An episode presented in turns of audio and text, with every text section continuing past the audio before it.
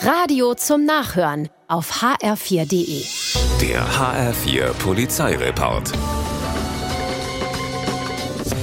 In Niederselters treibt seit Wochen ein Dieb sein Unwesen in einem Seniorenheim. Immer wieder verschwinden Dinge, nur der Täter kann nicht ermittelt werden. Irgendwann reicht's dem Beamten und sie stellen sogenannte Diebesfallen auf. Präparierte Gegenstände also, die den Ganoven anlocken sollen. Und tatsächlich, es dauert nicht lange, da schlägt er wieder zu.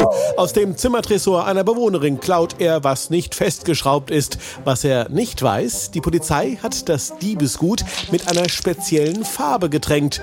Kurz nach dem Diebstahl müssen deshalb alle Mitarbeiter antreten und die Hände vorzeigen. Volltreffer. Zwei Angestellte haben klebrige, farbige Finger. Die Diebe sind überführt, die Senioren können wieder ruhig schlafen.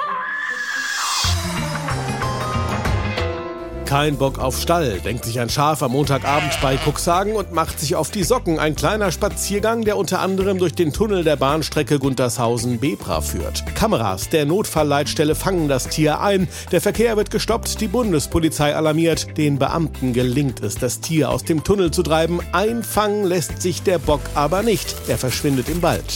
Woher er kam und wohin er ging, ist nicht bekannt.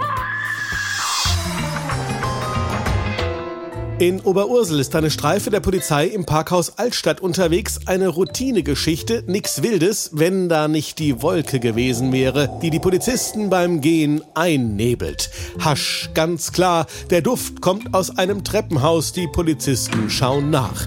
Sie stoßen auf einen Dealer mit seinen Kunden. Der versucht, die Drogen schnell zu schlucken, scheitert aber. Der Qualm stammt vermutlich von einem Vorführjoint. Wer rechnet schon im Treppenhaus eines Parkhauses mit der Polizei.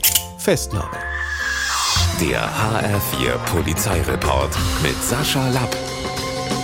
Auch auf hr4.de.